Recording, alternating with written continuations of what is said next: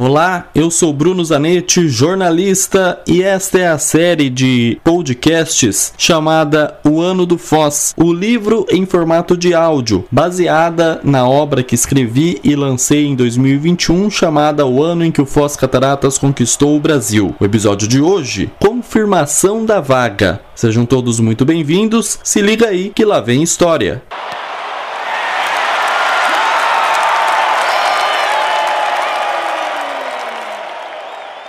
25 de agosto de 2011. Primeira fase. Jogo de volta. Estádio Farroupilha, em Alegrete, no Rio Grande do Sul.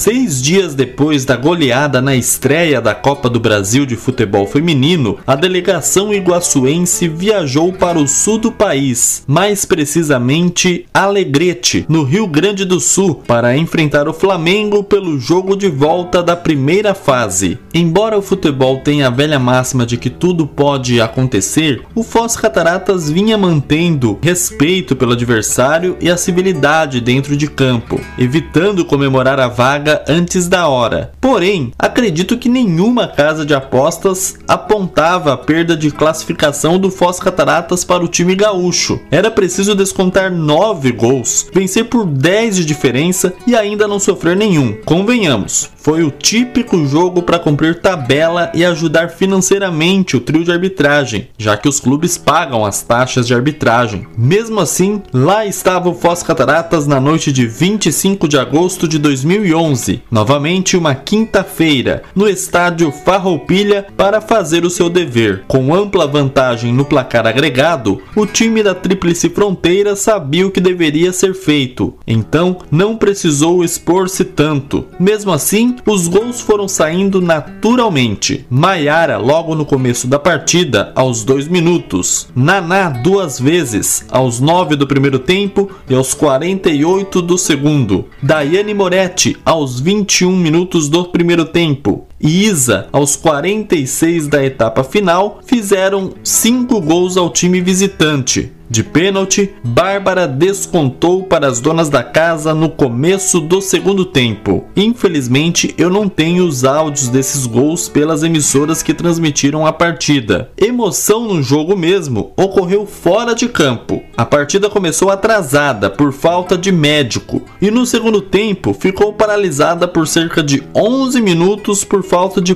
policiamento no estádio. Cidades pequenas nem sempre dispõem de grande contingente de policiais. Se uma ocorrência um pouco mais grave e séria acaba ocorrendo, a equipe destinada a fazer a segurança no estádio acaba deslocando-se para outra ocorrência. E assim como a ambulância, o jogo só pode ter continuidade quando o policiamento está no local da partida. Por questões como essas, é que eu defendo que esses eventos deveriam ter segurança privada, nada de polícia militar, uma segurança de orientação e não de contenção. Mas entendo também que educação ou a falta dela em nossa população impede algo utópico assim. As paralisações da partida não impediram, no entanto, a classificação tranquila do Foz Cataratas para a próxima fase da competição. O adversário seria bem mais complicado, considerado um dos times mais fortes do país, capaz de fazer frente contra o todo-poderoso Santos no futebol feminino. Trata-se do Kinderman, de Santa Catarina, que eliminou na primeira fase o Canoas do Rio Grande do Sul e novamente encontraria o time da Tríplice Fronteira nas oitavas de final. Em 2010, deu Foz. E agora?